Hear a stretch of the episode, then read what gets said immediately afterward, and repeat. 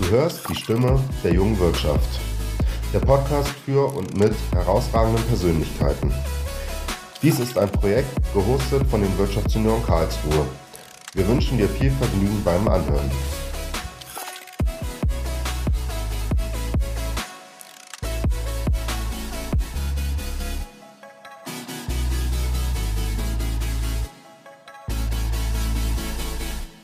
Hallo und herzlich willkommen zu einer neuen Folge von Die Stimme der jungen Wirtschaft.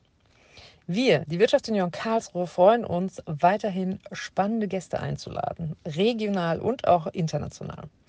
Ich bin die Leonie und durfte bereits diesen Arbeitskreis leiten, Politik und Persönlichkeit. Daher freue ich mich besonders auf unseren heutigen Gast. Michael Fichtner ist eine Persönlichkeit und nicht nur Geschäftsführer der Doro Klinik, sondern selbst aktives Mitglied der Wirtschaftsjunioren Hochrhein. Er schildert uns in dieser Folge, wie er innerhalb von nur drei Jahren vom Praktikant zum Klinikmanager wurde und was wir daraus lernen können. Viel Spaß beim Anhören. Einen wunderschönen, lieber Michael. Schön, dass du heute bei uns bist beim Podcast Stimmen der jungen Wirtschaft. Und ich freue mich, dass wir jetzt ein illustres Gespräch haben, nachdem wir schon so ein cooles Vorgespräch haben. Ich bin so gespannt, was du uns alles erzählen kannst. Aber sag doch mal, wer bist du denn und in welchem BJ-Kreis bist du und überhaupt? Ja, vielen lieben Dank erstmal, dass ich da sein darf. Ich bin Michael, Michael Fichtner. Ich bin bei den Wirtschaftsunionen am Hochrhein aktiv und äh, ja, wir sind in Kontakt gekommen über eine gemeinsame Veranstaltung, die wir besucht hatten. Und da hattest du mich einfach angesprochen, wir haben uns ein bisschen ausgetauscht und hatten dann festgestellt, oh ja, das könnte ja was Cooles werden. Genau, verrat doch mal, ähm, also die, die Folge heißt ja vom Praktikant zum Geschäftsführer, so in drei Tagen oder so. Also ich meine, ja, irgendwann kann man ja schon mal vom Praktikant zum Geschäftsführer werden, aber die Zeit, der Zeitfaktor ist ja bei dir einfach, das war ja so schnell. Ja, ja. Wo bist ja, du denn bin, da? Ich bin aktuell äh, geschäftsführender Klinikmanager der Doro Klinik. Die Doro Klinik ist eine Zahn- und Schönheitsklinik äh, in Deutschland an der Schweizer Grenze. Wir haben inzwischen acht Standorte, 350 Mitarbeiter und äh, ja, fühlen uns da ganz wohl. Und ich bin dort reingekommen, wie du schon richtig gesagt hast, als Praktikant vor äh, knapp zehn Jahren sozusagen. Ähm, raus aus der Uni und äh, hatte die Möglichkeit, dort einfach eine Woche reinzuschnuppern aus der Woche sind dann zwei geworden, aus zwei Wochen sind vier Wochen geworden und dann hatte ich das Gespräch mit dem äh, Inhaber und Gründer, Andreas Doro, und dann gesagt, hey, das könnte doch irgendwie was werden. Zum damaligen Zeitpunkt waren es 30 Mitarbeiter, ein Standort und so habe ich dann angefangen als Assistent der Geschäftsleitung und ich habe praktisch einfach alles gemacht. Also wirklich, was anfällt, ähm, ich habe die Ärzte dabei unterstützt, äh, auch Privatwohnungen zu finden. Ich habe mich natürlich um die ganzen Business-Themen gekümmert. Wenn ein Zahnschuh kaputt gegangen ist, habe ich mich auch da mal hingelegt und den versucht zu reparieren. Und so sind wir einfach nach und nach gewachsen über die Jahre. Und irgendwann war es einfach notwendig, gewisse Strukturen mit reinzunehmen. Und das war dann schon nach drei Jahren, um ehrlich zu sein. Da bin ich dann äh, offiziell als Klinikmanager reingekommen. Und über die Jahre sind wir dann weiter expandiert, weiter gewachsen. 2019 hatte dann ähm, der Andreas Doro einen Investor mit reingenommen in die Gesamtkonstellation. Und in dem Zusammenhang äh, hat man gesagt, okay, wir brauchen noch einen kaufmännischen Geschäftsführer und die Stelle wurde dann mir zugeteilt sozusagen. Und seitdem teile ich mit dem Andreas zusammen die Geschäftsführeraufgaben in den Unternehmen und äh, ja, wir wurschteln uns da jeden Tag so durch. Sehr cool. Das heißt, was ist dein äh, beruflicher Background? Hast du irgendwas äh, studiert, gelernt oder so? Was war das nochmal? Genau. Ja, ich habe erst äh, Wirtschaftsingenieurswesen studiert, im Bachelor in Reutlingen und habe dann einen äh, Master in Business Management in Trier noch äh, obendrauf gemacht. Okay, und das heißt von Praktikum und dann Geschäftsführung in 2019 war dann jetzt genau wie viel Zeit? Äh, bis ich das geworden bin, das waren sieben Jahre, so Pi mal Daumen. Mhm. Also halt so von der Pike alles. Ganz genau. Ja. Genau, und, und du hast ja auch gesagt, also wenn ihr mit einem Standort mit 30 Leuten, jetzt habt ihr mehrere, acht hast du, glaube ich, gesagt. Acht Standorte, genau, 350 Mitarbeiter. Genau, und da, da, das geht doch wahrscheinlich auch nicht einfach so. Und ohne Wachstumsschmerzen, was sind da deine Erfahrungen und deine Tipps? Ja, Wachstumsschmerzen ist das richtige Wort äh, für, den, für den Begriff ähm, oder für den Prozess, der da stattfindet. Äh, wir, wir sind häufig schneller mit den Ideen ähm, als mit den Strukturen zum Nachziehen und hatten dann immer wieder so alle zwei, drei Jahre, das haben wir dann wirklich aktiv gemerkt, wenn es dann geknarzt hat, schwierig geworden ist, die Fluktuation zugenommen hat ähm, dass es dann notwendig war, einfach wieder auf so einer, auf so einem Level ähm, Strukturen einzuziehen und dann nach und nach reinzukommen. Also der, der große, die größte Herausforderung ist nach wie vor Personal, einfach grundsätzlich bei uns in der Branche, aber ich glaube, das ist inzwischen branchenübergreifend das Hauptthema geworden. Und dann damit einhergehen der ähm, Wissensverlust. Also du hattest den schönen Begriff Wissensnachhaltigkeit mal mit reingebracht in unser Vorgespräch, der mich äh, sehr zum Nachdenken bewegt hat ähm, weil das einfach ein Riesenthema ist. Also man muss sich vorstellen, man hat eine Abteilung mit äh, fünf, sechs Leuten und aus welchen Gründen auch immer gehen da einfach zwei, drei in der Regel dann auf einen Schlag, ähm, verlassen das Unternehmen und dann fängt man einfach bei Null an, wenn man da äh, nicht seine Hausaufgaben gemacht hat. Da haben wir uns viel Finger verbrannt, sagen wir es mal so, viele Erfahrungen gesammelt und äh, sind dann uns gewachsen. Mhm. Und kannst du das konkreter machen? Also wo habt ihr euch wie die Finger verbrannt und welche Strukturen habt ihr dann eingezogen? Ah, das sind ganz unterschiedliche Themen. Fangen wir an. Ähm, ein einfacheres Beispiel an der Rezeption. Äh, wenn da die, die Prozesse nicht gut funktionieren, dann merkt es der Patient sofort. Das ist ja die erste und die letzte Anlaufstelle. Und ähm, wenn machen wir es noch ein bisschen spezifischer. Nehmen wir den Bezahlprozess. Also der Patient möchte einfach bei uns bezahlen. Da gibt es einen klassischen Vorgang, wie das abzulaufen hat, wie die Sachen äh, funktionieren. Und das war einfach eine Information, die haben wir als Gott gegeben, so genommen, das wird schon funktionieren und äh, es hat sich ja keiner beschwert. Und plötzlich fallen einfach zwei spezifische Personen raus und dann stehst du da und dann hast du eine Patientenbeschwerde nach der anderen und man muss sich plötzlich mit äh, Zahlungsdienstleistern beschäftigen und warum funktioniert das EC-Gerät nicht und was steht da hinten dran. Und die, die Lösung ist banal. Ähm, klar, man muss einfach äh, ähm, SOPs schreiben, also äh, Arbeitsanweisungen und äh, die dann für, äh, hinterlegen, festlegen, Teamleiter ausbilden, das Wissen streuen ähm, also wirklich, es ist so, im Nachhinein denkt man, ja, klar, ist doch logisch, aber äh, in dem Moment, wo man einfach mit Vollgas auf der Expansionsschiene unterwegs ist, da schaut man nicht links und rechts, sondern hat einfach nur sein Ziel vor Augen. Ähm, und solche Sachen fallen dann schnell hinten runter. Und ähm, habt ihr dann auch irgendwie so, so was für die Leute gemacht? Also so irgendwie, äh, also das eine sind so Strukturen und Arbeitsabläufe, SOPs und so, aber auch noch irgendwas in den Soft-Skill-Bereich? Ja, also das ist so unser Hauptthema, womit wir ähm, auch Mitarbeiter-Recruiting äh, uns ein bisschen aus der Masse herausnehmen. Uns ist extrem wichtig. Wir wollen morgen besser sein, als wir es heute sind. Also das ist ganz, ganz klar unser Credo. Ähm, deswegen haben wir eine Kombination von externen und internen Schulungen. Wir machen viel, dass wir immer grüppchenweise zu externen Trainern schicken, ähm, die das dann aufbereiten und dann für die Abteilung, für den Bereich wieder präsentieren und selber vorstellen machen wir es aber auch intern, dass wir uns entweder Trainer ins Haus holen, externe Trainer zu bestimmten Themen, oder dass wir ähm, bestimmte Personen aus einzelnen äh, Fachbereichen nehmen und die sozusagen ermächtigen und sagen, hey, mach mal bitte standortübergreifend äh, für das Thema Patientenbeschwerden oder Patientenumgang, Patientenberatungen, ähm, wie wir es jetzt gerade eben gesagt haben, wie telefoniert man richtig und effizient ähm, zu den einzelnen Bereichen und äh, machen dann am Wochenende immer wieder äh, Schulungen auf freiwilliger Basis ähm, für bestimmte Themen, für andere Themen Pflichtveranstaltungen und entwickeln uns da weiter. Also wir hatten jetzt erst vor, ich glaube vor drei Wochen, genau, vor drei Wochen und vor vier Wochen hatten wir mit all unseren Ärzten ähm, eine, eine, größere Schulung sonntags, wo wir uns haben. Da ging es dann auch so, hey, wie lief das erste halbe Jahr, was haben wir vor für das nächste Jahr? Und äh, jetzt, dieses Wochenende am Samstag, findet auch wieder eine Veranstaltung für unsere Teamleiterinnen statt, wo die sich standortübergreifend austauschen, weil da ist einfach, es ist so viel Wissen im Unternehmen vorhanden, was oft nicht sichtbar ist. Und äh, überspitzt formuliert, man muss nur die richtigen Leute an eine Stelle packen und dann wächst da schon was ziemlich Cooles draus. Man muss es ein bisschen moderieren äh, und dann kommen da aber grandiose Ideen heraus, die man selber nicht hat. Also da großer Appell an alle äh, Führungskräfte, vertraut euren Leuten. Die haben alle was auf dem Kasten, deswegen habt ihr sie eingestellt. Ja, ich wollte gerade sagen, das ist ja schon sehr modern. Also ich höre sowohl als auch. Ich würde sagen, ah ja, ist doch logisch. Also ich, man stellt sich doch keine, äh, äh also Leute mit, die man beim Arbeiten Arbeiten betreuen muss ein, sondern Leute, die ja was wollen im Idealfall.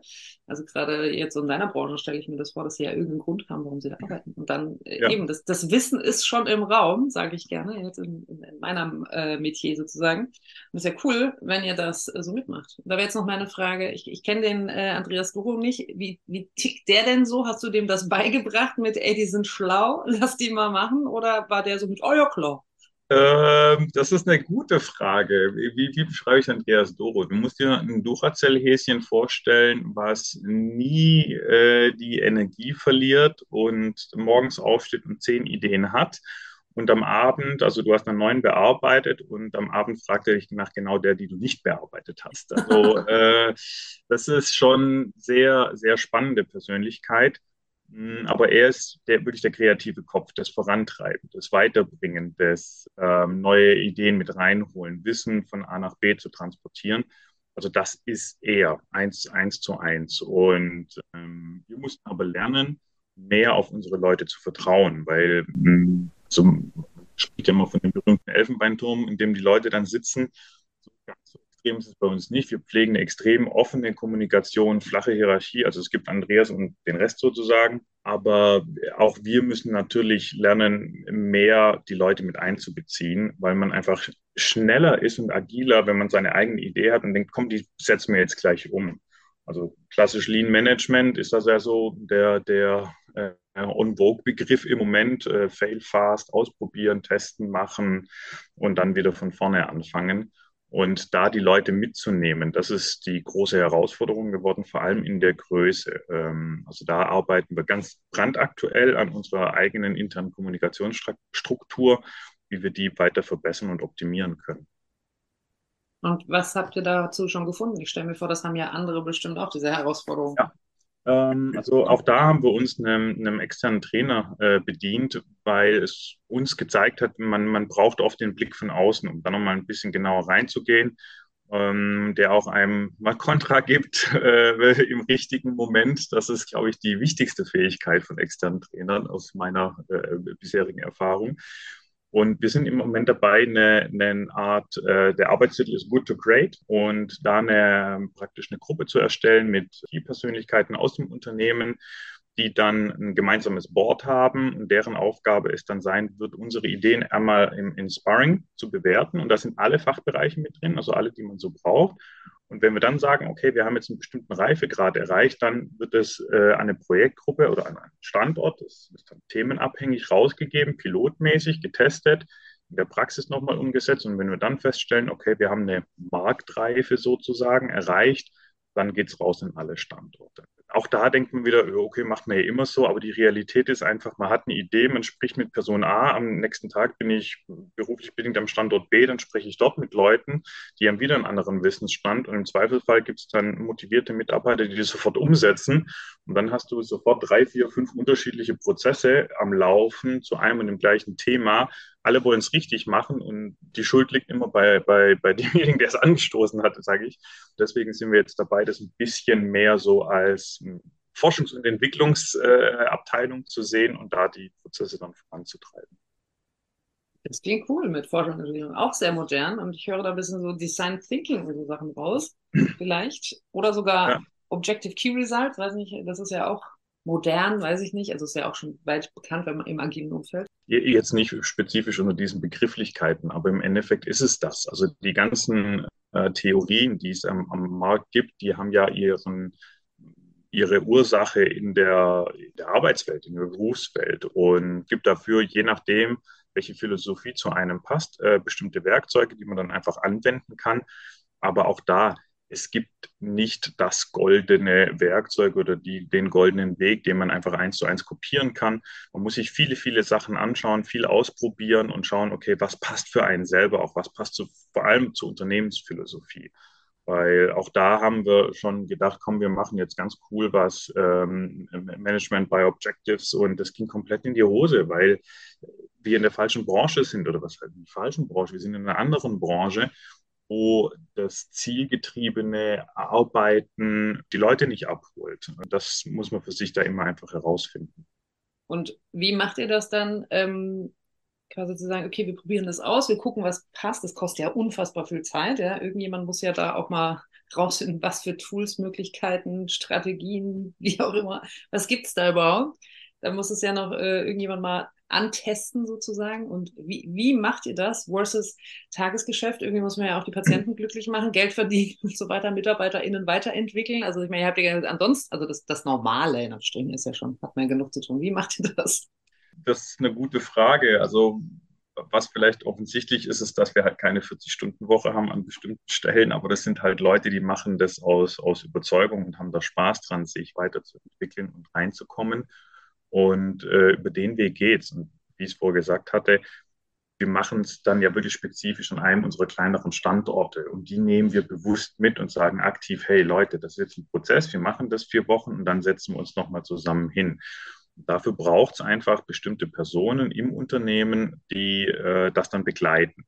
Bisher lief das tatsächlich alles über Andreas und mich und wir haben jetzt aber einfach festgestellt, dass wir schon seit einer Weile der Flaschenhals sind bei vielen Themen und haben uns jetzt dazu ganz aktuell, also zum, seit Januar haben wir eine Mitarbeiterin bei uns, die äh, nur sich um Prozessentwicklung kümmert und äh, die Sachen sozusagen federführend vorantreibt mit Unterstützung von Johannes, also ist mein Assistent, äh, mit Unterstützung von der Personalabteilung und ein paar anderen Personen, die einfach schon ein paar Jahre bei uns mit im Unternehmen sind, die äh, dann praktisch unsere Multiplikatoren sind. Und wie findet ihr diese Leute, die dann tatsächlich sagen, ah ja, geil, neuer geiler Scheiß, die Chefs haben da was ausprobiert, äh, wir, wir machen mal Testballon. Wie, wie findet ihr die, die da mitmachen? Oder wie ähm, inspiriert ihr die, dass das eine gute Sache ist und jetzt nicht der nächste, die nächste Sau, die durchs Dorf getrieben wird? Das ist eine sehr, sehr gute Frage. Die Leute zu finden, ist, halte ich für unmöglich. Also die, die Leute zieht es dann gegenseitig an. So würde ich das eher beschreiben. Also man, ich frage mich manchmal, okay, wie, wie haben wir es jetzt geschafft, dass da die Leute sich so gut untereinander verstehen? Und das ist wirklich, weil die sich halt gegenseitig empfehlen, eine Freundin kennen, einen Bekannten kennen und die Leute dann mit reinholen ähm, nicht jede Idee, äh, die wir haben, sagen die, juhu, super, lass es uns ausprobieren. Also, um ehrlich zu sein, ist es eher so, von zehn Ideen sagen die bei acht, oh Gott, geh mir weg damit. Und dann müssen wir auch einfach sagen, okay, warum, wieso, weshalb, was sind die Gründe, was sind die Herausforderungen, wo, wo siehst du, dass es scheitert, warum glaubst du, gibt es dadurch keine Verbesserung? Und das ist dieses aktive Sparring, was man einfach braucht. Und wir aus Perspektive der Geschäftsleitung müssen auch sagen, ja, okay, dann funktioniert es auch nicht. Also die, die Profis sitzen direkt in dem Prozess und deren Stimme ist in dem Moment wichtiger als unsere Stimme. Klar, es gibt mal bestimmte Dinge, die einfach aufgrund von Anforderungen, gesetzlichen Themen, äh, buchhalterischen, steuerlichen, weiß was ich was, die müssen wir reindrücken. Das, das ist halt so, das kommen wir nicht drum rum. Das haben alle Unternehmen die Herausforderung. Ähm, aber immer wenn es um die Effizienzsteigerung geht, die Effizienzverbesserung, dann ist der Prozess ja der Experte, nicht wir. Wir sind diejenigen, die den Stein äh, ins Rollen bringen. Und was man sich einfach nur klar machen muss, das finde ich ganz, ganz wichtig. Es gibt äh, Aktivierungsenergie. Der Andreas sagt immer hier aus der Chemie, man kennt das ja, Knallgasexplosion. Man muss am Anfang was reinschieben und reindrücken. Und erst wenn die Kugel ganz, ganz oben ist, dann fängt sie an zu laufen. Ich behaupte, dass die meisten Menschen auf der Hälfte vom Berg hoch aufhören und sagen, er hat nicht funktioniert. Doch, es hätte funktioniert, man hätte nur noch ein bisschen länger durchhalten, ein bisschen länger probieren müssen. Und da zählt es dann halt, äh, das ist dann unsere Aufgabe, äh, zu sagen, komm, wir probieren es noch ein bisschen. Wir, wir machen noch mal eine Woche dran, um dann die entsprechenden Ergebnisse und Erfahrungswerte zu haben. Das ist ein mega schönes Bild, ja, der, der, zu sagen, okay, erstmal Energie reingeben, langen Atem, unterschiedlich langen Atembeweise, ja. bis dann, bis es dann knallt im besten Sinne und es genau. zum Selbstläufer wird, ja. Das ist ja. mega. Hast du noch drei Tipps sozusagen für ZuhörerInnen, die in einem ähnlichen Ding sind, also andere Branche vielleicht, aber so, ah, wir wachsen so schnell. Huch, oder auch wie man, auch wie man die Leute kriegt. Habt, habt ihr irgendein, ah, genau, ja. das war Frage. Habt ihr nicht irgendein spezielles Recruiting-System ja. auch?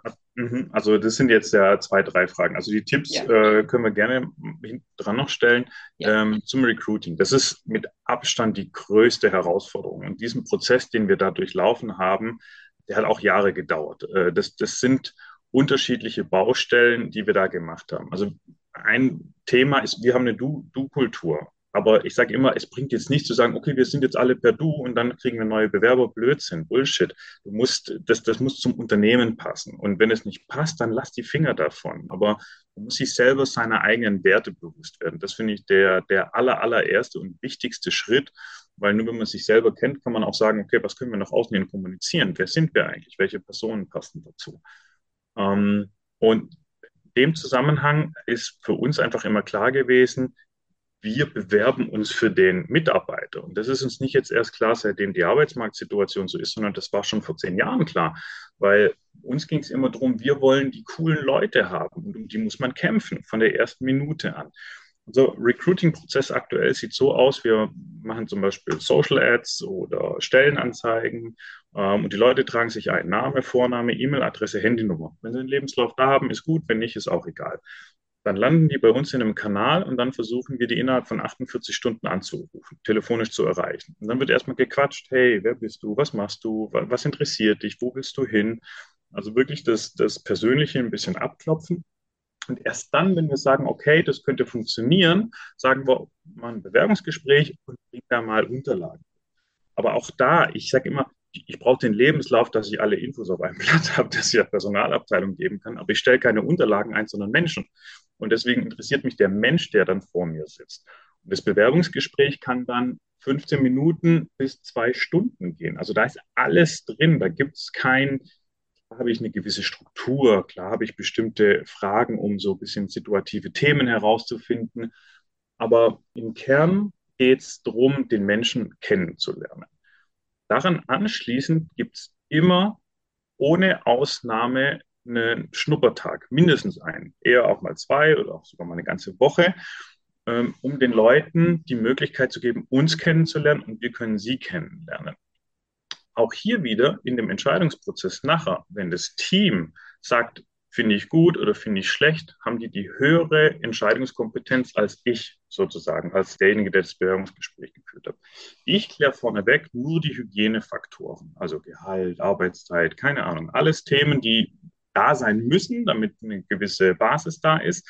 Aber ob die Leute nachher Bock drauf haben und die Stelle wirklich passt, das wird dann in der Abteilung geklärt.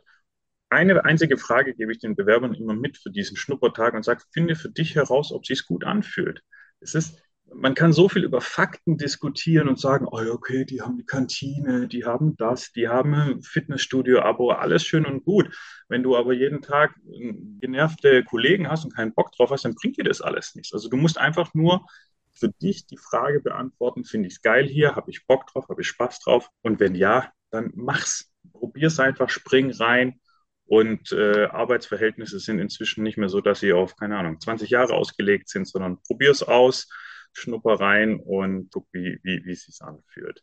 Und dann kommt natürlich der ganze Vertragsgedöns, also der ganze Standardprozess personalmäßig. Aber das ist das, das, das letzte Glied in der ganzen Kette. Vorne dran ist nur, was ist das für ein Mensch und was für Fähigkeiten hat er und wo können wir die optimal einsetzen. Es gibt noch eine kleine Anekdote. Wir haben einen Mitarbeiter bei uns am im Empfang, der hat beim Obi gearbeitet. Und der Andreas ist umgezogen und hat äh, in dem Haus lauter Lampen gebraucht. Und dann hat er einfach nur einen Haufen Lampen gekauft. Und dann kam er zu mir und hat gesagt, Michael, der Typ ist irgendwie anders. So, ich glaube, den könnten wir nehmen. Und dann bin ich in den Obi gegangen und habe den aktiv angesprochen, habe ihm meine Visitenkarte gegeben und gesagt, oh, wenn du mal Bock hast, dann melde dich bei uns. Und der arbeitet jetzt seit Jahren, ich weiß es, sieben, acht Jahre oder sowas bei uns am Empfang und ist da einfach ein, ein bestimmter Menschentyp. Öfters ist es so, dass wir auch Bewerber haben und erst dann die Stelle finden. Das ist jetzt wieder aus Prozesssicht eher schlecht, aber was die Unternehmenskultur angeht, spiegelt es ziemlich gut unser, unser Doing wieder. Ja, das hört sich sehr ähm, menschenzentriert an. Das gefällt mir sehr gut. Also ähm, lebt ihr das, also was ich so ein bisschen auch im Vorgespräch rausgehört habe, die Patienten sind natürlich wichtig, ja, denen soll es da gut gehen, die sollen sich wohlfühlen und so weiter. Also vielleicht auch noch gleich zwei, drei Sachen sagen mit, was macht ihr dann nochmal mit denen? Also ich meine, Schönheit und Zahnmedizin ist so das eine. Und das finde ich halt mega schön. Das habe ich auch an anderen Punkten schon erlebt und dann enttäuschte MitarbeiterInnen gehabt, die dann bei mir im Coaching oder Training saßen, so mit, ja, für unsere Kunden machen wir alles, da reißen wir uns den Arsch auf und da haben wir, was weiß ich, was für Regeln und Kredi und Code of Honors und was weiß ich, was man alles haben kann, wie das alles heutzutage so heißt. Aber mit uns untereinander und die Führungsebene, wie die mit uns geht, so als wären wir Menschen zweiter Klasse oder so. Also krass hat es vielleicht keiner gesagt, aber so vom ja. Gefühl her, weil ich denke so, okay, aber bei euch hört sich das jetzt, zumindest aus deiner Perspektive, vielleicht müsste man noch auch eine Mitarbeiterin mal fragen, zumindest so an, dass ihr sehr menschenzentriert seid und dass äh, du dieses, ich glaube, ich habe es bei Big Five for Life oder so gelesen, glückliche MitarbeiterInnen sind glückliche KundInnen oder Patientinnen. Also kann ich eins zu eins so bestätigen. Big Five for Life, tolles Buch. So, so detailliert und so tief haben wir es bei uns nicht drin. Dafür sind wir einfach, glaube ich, zu agil, um die äh, Glaubwürdigkeit äh, abzufragen. Äh, Sage ich immer, Leute, schaut bei, keine Ahnung, Kununu, schaut bei äh, Facebook, bei Instagram. Da gibt es so viele Kommentare und Leute, das, das lässt sich ja gar nicht mehr kontrollieren aus Unternehmenssicht oder sehr, sehr, sehr schwer. Von dem her hat man da zum Glück meiner Meinung nach eine schöne Transparenz. Und das andere ist, wir sagen auch oft, es gibt den inneren Kunden, äh, um genau diese Begrifflichkeit da, da rauszunehmen, ähm, weil auch Schnittstellenmanagement untereinander, das ist ein Riesenthema. Wie, wie geht man miteinander um? Wie macht man das? Wie kommuniziert man da? Ähm, das führt mich wieder zurück zu den Werten, was ich vorher drüber gesprochen habe. Man sollte sich seiner eigenen Werte bewusst sein. Und jeder schreibt irgendwo drauf, keine Ahnung, äh, empathisch, authentisch oder sonst was. Das ist alles schön und gut. Wenn das so ist, dann ist der Wert auch der richtige. Aber wichtig ist, dass die Leute mit den Begriffen, ich weiß, viele schlagen immer die Hände über den Kopf zusammen, wenn man über Mission, Vision, Werte, DNA sagen wir dazu, unsere Doro-DNA sprechen, ähm, aber das ist entscheidend, damit jeder sich auch ein bisschen orientieren kann, passt das zu einem. Und ja, der Mitarbeiter ist unser höchstes Gut. Wenn, wenn du jetzt bei uns reingehen würdest in die Zahlen, dann würdest du feststellen, aha, unsere größte Kostenblock sind Personalkosten, weit über 50 Prozent. Da findet die Wertschöpfung statt. Und mhm. wenn die Leute nicht ordentlich versorgt werden, wenn die Leute nicht motiviert sind, die keinen Spaß haben, dann kommt ja nichts bei raus. Also das ist das, das Schlimmste, was einem passieren kann, wenn man irgendwie dann äh, die falschen Leute drin hat. Es gibt diese klassische ABC-Klassifizierung von Mitarbeitern. Da bin ich so ein bisschen hin und her gerissen, was das Thema angeht, weil ein Mensch ist zum einen nicht so simpel zu klassifizieren. Das ist die erste Herausforderung, die ich da drin sehe. Und das andere ist, ein A-Mitarbeiter kann in einem anderen Unternehmen ein C-Mitarbeiter sein. Das liegt nicht immer an der Person, sondern ganz, ganz, ganz, ganz oft und zu einem großen Anteil an den Umständen. Und da ist es einfach die Aufgabe aus einer Unternehmerperspektive, aus, dass die, die Rahmenbedingungen so zu schaffen, dann die richtigen Bausteine dafür zu finden, dass man am Ende des Tages im besten Falle nur A-Mitarbeiter hat. So, und auch da gibt es natürlich Schwankungen. Jeder hat mal einen schlechten Tag, das ist auch völlig in Ordnung. Aber auch da wieder die Transparenz zu haben und die Offenheit, das dann auch zu kommunizieren ist zum Beispiel einer der Werte, die wir bei uns ganz groß aufhängen. Also ich hätte jetzt spontan Lust, bei euch zu arbeiten. Ähm, Gerne, die, komm mal vorbei. Diese Stelle müsste wahrscheinlich auch noch geschafft werden. Also ich finde, das, das klingt gut und ich, also vor allen Dingen, also ich spreche auch mit vielen Menschen in Führung und so weiter und dir glaube ich es auch wirklich. Ähm, bei anderen weiß ich, weiß ich manchmal nicht so genau, aber es lohnt sich ja bestimmt. Aber sag doch nochmal für die, die jetzt äh, erst nach der Folge googeln, schon mal gleich mit, also Zahnmedizin und Schönheit mit, äh, kommt man da mit diesen Lippen, die so komisch aufgerollt aussehen, raus oder wa warum sollte ich, was mache ich bei dir? Wann gehe ich ja. zu dir? Ja, das ist also das klassische Bild, was man hat äh, aufgrund der, der medialen Aufmerksamkeit, die sich mit dem Thema auseinandersetzt. Hm, ich muss ein bisschen ausholen. Der Andreas Doro ist Mund-Kiefer-Gesichtschirurg. Das heißt, er hat erst Medizin studiert und dann Zahnmedizin auch gemacht. Das machen wirklich nur die ganz Bekloppten, meiner Meinung nach. Und äh, er hatte von Anfang an einfach die Affinität zur Schönheitschirurgie. Er hat dann äh, im Bundeswehrkrankenhaus seine Anerkennungszeit gemacht da kamen dann, keine Ahnung, relativ viele Schwestern auf ihn zu und haben gesagt, oh, ich habe gehört, du machst das so und so hat sich das entwickelt. Als es sich dann niedergelassen hatte in äh, Tingen damals, kleine Praxis übernommen, hat er beides gemacht, Zahnmedizin und da vor allem die chirurgischen Eingriffe und auch die Schönheitschirurgie. Aber das war dann mehr so, lief nebenher. Und dadurch hat sich das dann einfach immer wieder weiterentwickelt, dass beide Themen von Anfang an mit dran waren. Zahnmedizin ist der größere Anteil bei uns. Also wir machen komplett klassische Zahnmedizin von A bis Z. Alles, was es gibt, alles, was man braucht, Kassenpatienten, Privatpatienten, Selbstzahler, Da gibt es keine Ausschlusskriterien bei uns. Und zusätzlich gibt es einfach die Schönheitschirurgie, die sich so nach und nach weiterentwickelt hat. Und auch hier machen wir von Kopf bis Fuß inzwischen alles. Und es funktioniert sehr, sehr gut in der Kombination. Wir hatten oft die Sorge, dass äh, der eine oder der andere Bereich, die dann sagen, was ist denn das? Das ist ja irgendwie unseriös. Aber dadurch, dass die Zahnmedizin sich immer mehr in diesen ästhetischen Bereich auch rein entwickelt, haben wir eine höhere Glaubwürdigkeit, weil wir einfach uns schon von Anfang an damit beschäftigen.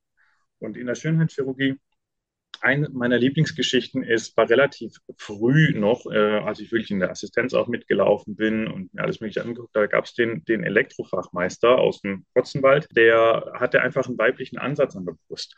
Und dem konnte man super simpel helfen. Das war kein, kein großer Eingriff, das war kein medizinisches Risiko. Man konnte da ein bisschen Drüsengewebe absaugen, wunderbar. Und dann sitzt der hinterher in der Nachkontrolle wirklich weinend vor dir und sagt, hey, ich war gestern seit zwölf Jahren das erste Mal wieder im Freibad, weil ich mich getraut habe. Ich kriege Gänsehaut jetzt so vom Erzählen davon. Mhm. Und das sind die Erlebnisse, wo wir sagen, wir verändern Menschenleben im positiven Sinne. Wir geben den Menschen ein Stück weit Selbstbewusstsein, Selbstvertrauen und unglaublich viel Lebensqualität zurück, dass die noch erfolgreicher, noch besser, noch glücklicher einfach durch ihr Leben gehen können. Und Zähne sind da einfach auch immer wieder mit ein Thema. Und so hat sich das dann gegenseitig einfach weiterentwickelt. Lehnt ihr auch äh, Anfragen ab, wenn dann jetzt, ja. keine Ahnung, irgendwelche, ich will die Dolly Buster äh, Kröpchengröße ja. oder ich weiß nicht was, eine dritte Nase, keine Ahnung, ob man sowas möchte. Ja, genau, also es gibt viele Sachen, aber ja, wir haben äh, relativ mehrere Ausschlusskriterien, sage ich mal. Also in der Ästhetik, wenn du bei uns einen Termin haben willst, dann wirst du erstmal angerufen, hast ein längeres Telefonat und da gibt es so ein paar ähm, Triggerfragen, nenne ich es mal. Und Abhängigkeit der Antworten oder so wird dann einfach geschaut, okay, macht das Sinn, macht das keinen Sinn. Vor allem das Entscheidende ist da, was ist die Erwartungshaltung? Weil es ist Medizin. Man darf das nicht, nicht irgendwie unterschätzen oder kleinreden und man kann nicht alles machen. Also es, es gibt Leute, die kommen und sagen, ich hier Bild, so, so würde ich gerne aussehen. Ja, aber dann müssen sie nochmal neu geboren werden. Das wird halt nicht klappen. Also jetzt überspitzt formuliert. Das würde man so nicht sagen. Okay. Aber das ist die, das ist dann die Realität, weil Leute dann komplett falsches äh, äh, Selbstbild von sich haben. Und da ist es auch die ethische Verantwortung jedes Behandlers, den Menschen vor diesem medizinischen Risiko dann auch zu schützen. Das, das macht leider nicht jeder, das kann man auch so sagen, aber das ist mit Sicherheit eins der Erfolgskriterien für uns, dass wir da sehr, sehr, sehr kritisch sind. Ja, das, das ist gut. Und Zahnmedizin, wolltest du gerade noch was sagen? Habe ich dich unterbrochen? Mm, Achso, es ist die Kombination von, von der Zahnmedizin und der Ästhetik. Und in der Zahnmedizin, so wie ich es gesagt habe, da machen wir wirklich tutto completo alles. Ähm, achso, die, stimmt, die Verhältnismäßigkeit. 70 Prozent äh, von, von der Doro-Klinik sind Zahnmedizin und 30 Prozent sind die Schönheitschirurgie. Und dann vielleicht jetzt die drei Dinge für andere Leute, die das jetzt anhören, vielleicht aus der WJ-Bubble, vielleicht auch außerhalb dessen mit Empfehlungen, Tipps, Tricks. Es gibt einen, einen unglaublich wichtigen Wert und der schwebt über allem. Wenn ich darf, erzähle ich eine kleine Geschichte dazu. Es ist so, mein Opa ist Rektor am Gymnasium gewesen. Der hat äh, Deutsch, Geschichte, Mathe, so ganz klassisch. Und er hat ein Fable für Zitate. Und jedes Wochenende, wenn ich ihn dann besucht habe, oder das zweite, dritte Wochenende, habe ich immer irgendein neues Zitat an die Backe bekommen. Zehn Jahre alt oder sowas gewesen sein. Und dann hat er gesagt, pass auf, die, die dümmsten Bauern haben die dicksten Kartoffeln. Der mit Kartoffeln will. Ich war aber grundsätzlich schon immer eher ein neugieriger Typ und habe dann gedacht, gut, was will er mir damit sagen? Bin ich losmarschiert, keine Ahnung, war mal in der Bücherei, habe ein Buch über Agrarwissenschaften oder, oder was gelesen und geguckt und getan und gemacht. Ich bin einfach nicht schlau draus geworden, was er mir sagen wollte. Muss man wissen, ich wohne am Rande oder bin am Rande der Schwäbischen Alb aufgewachsen. Da sind Bauernhöfe, mehrere vorhanden. Also hatte ich irgendwann mal am Wochenende mir mein kleines Fahrrad geschnappt und bin losgefahren zu dem nächsten Bauernhof, der, den ich im Kopf hatte und von Weitem habe ich dann schon gerochen, ah ja, das ist die richtige Richtung. Man kennt vielleicht so die klassische Landluft. Am Bauernhof angekommen, hm, habe ich mich da umgeguckt, habe gesehen, aha, da ist die Kühe, da war der Hund an der Kette. Also ganz klassisch, wie man es so kennt, großes Bauernhaus. Und direkt angrenzend waren so die ersten Felder. Bin ich entlang gelaufen, habe geguckt, was da ist und siehe da, für meine damaligen Verhältnisse lagen da riesige Kartoffeln kam der Bauer auf mich zugelaufen, der Landwirt, dann hat er gesagt, ja, was machst du denn da? Und naiv wie ich war, ich sagte, ja, warum sind wir denn so dumm? Und äh, die Reaktion des Landwirts kann man sich vorstellen. Der fand das nicht so witzig. In dem Augenblick, als sein Kopf hochrot angelaufen ist, bin ich schnell auf mein Fahrrad zurückgefahren, bin bei meinen Großeltern vorbei, habe die ganze Geschichte meinem Opa erzählt und der saß nur lachend da. Und hat es aber trotzdem nicht aufgelöst. Und es hat, sage und schreibe, keine Ahnung, 20 Jahre gedauert. Im Endeffekt hat es so lange gedauert, bis ich Andreas kennengelernt habe was da dahinter steckt. Und der Kern ist, die meisten werden sagen, ja, ist doch logisch. Also ich hatte damals nicht so eine schnelle Leitung. Es ist einfach machen, einfach ausprobieren. Das Leben findet außerhalb der Komfortzone statt. Und das, was ich vorher gesagt hatte mit den zehn Ideen vom Andreas am Morgen, das ist die Extremform da davon. Aber nur darüber kann man sich weiterentwickeln. Nur darüber kann man selber wachsen und Dinge ausprobieren. Ja, viel davon geht schief. Man holt sich eine blutige Nase, ein blaues Auge, was auch immer. Aber mein persönliches Ziel ist, ehrlicherweise, wenn ich so drüber nachdenke, okay, am Ende meines Lebens soll meine Komfortzone so groß sein, dass es praktisch nichts mehr gibt, was mich irgendwie schocken kann. Und deswegen stelle ich mir selber auch immer wieder einzelne Challenges, Herausforderungen, wo ich denke, oh Gott, nee, das will ich jetzt eigentlich nicht. Und gehe dann aber trotzdem rein. Und hinterher das Gefühl, was man da hat, ist für mich unbeschreiblich. Ähm, so, das ist deswegen einfach machen. Und ich glaube, da haben wir in Deutschland eine kleine Herausforderung im Land der Ingenieure, Planer, Dichter, Denker, wie auch immer. Und es fühlt sich auch gut an. Ist doch sicher, der eigene Schreibtisch, das eigene Notizbuch ist doch wunderbar. Aber nochmal, das Leben findet außerhalb der Komfortzone statt. Und deswegen ein bisschen planen ist okay und dann einfach mal anfangen. Schauen, was passiert. Gucken, was, was herauskommt. Und das definitiv. Traut euch. Ganz, ganz, ganz wichtig. Der zweite Punkt ist, mit offenen Augen und Ohren durchs Leben zu gehen. Das gehört da ein bisschen mit dazu und in der Kombination bescheiden zu sein. Es ist jeden Tag, es gibt zu jedem Punkt, zu jedem Thema gibt es jemanden, der mehr weiß als du, der eine bessere Erfahrung hat und hör den Leuten zu. Orientiere dich an denen, schau, was die sagen, schau, was die erzählen und äh, versuch es für dich selber zu verwerten. Egal an welcher Stelle du stehst, egal ob du 10 Euro auf dem Konto hast oder 10 Millionen oder 100 Millionen, weiß ich nicht. Es, ist, es gibt immer jemanden, der was besser kann, schlauer kann ähm, und die Bescheidenheit, sich da äh, zu erhalten, in Kombination mit offenen Augen und Ohren durchs Leben zu gehen und es einfach zu machen. Das sind so meine Empfehlungen, wo ich sage, go for it. Super, danke dir.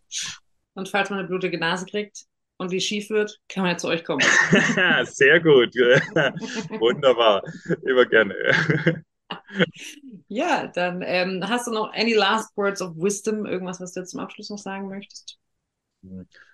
So wie ich es gerade eben schon gesagt habe. Okay. Für mich ist wirklich das, was ich gelernt habe in den letzten Jahren, ist machen machen und trauen und äh, Spaß dabei haben. Das ist das ganz, ganz Entscheidende. Es läuft nicht immer alles gut, äh, es läuft nicht immer alles bergauf, um Gottes Willen. Aber auch da, es, ist, es gibt nur für mich ähm, zwei Sachen. Es ist entweder ein Erfolg oder es ist eine Erfahrung. That's it. Ja, dir sieht man das auch an, weil du grinst nicht, während du auch die Geschichte erzählt hast, so voller Strahlen. Das können ja die Zuhörerinnen leider nicht äh, sehen, aber vielleicht hören sie es in deiner Stimme. Das kann man auch hören. So, ja, genau, und so, voll gut. Ich hoffe, dass die Zuhörer ihnen ganz viel äh, Schwung mitnehmen aus dieser Folge von dir. Äh, danke, dass du so offen das geteilt hast. Danke für deine Zeit und die Inspiration. Und äh, wenn jemand Fragen hat, dann darf man sich doch vielleicht per E-Mail oder so bei dir melden. Das tun wir dann in die Show Notes und wenn man mal in Südschwarzwald ist, dann kann man auch mal vorbeigehen. Es ist ja bei WJ so, ja, man kann dich ja da finden. Und vielleicht genau. sieht man sich dann mal wieder bei einer Veranstaltung. Alles sehr, klar. sehr gerne, auf jeden Fall. Vielen lieben Dank, dass ich dabei sein durfte. Und wie du schon richtig sagst, ich freue mich über alle Anfragen und äh, jeden, den ich ein bisschen mit meinem Wissen auch teilen kann und was zurückgeben kann. Ja, danke dir und bis demnächst. Danke, mach's gut. Ciao, Leonie.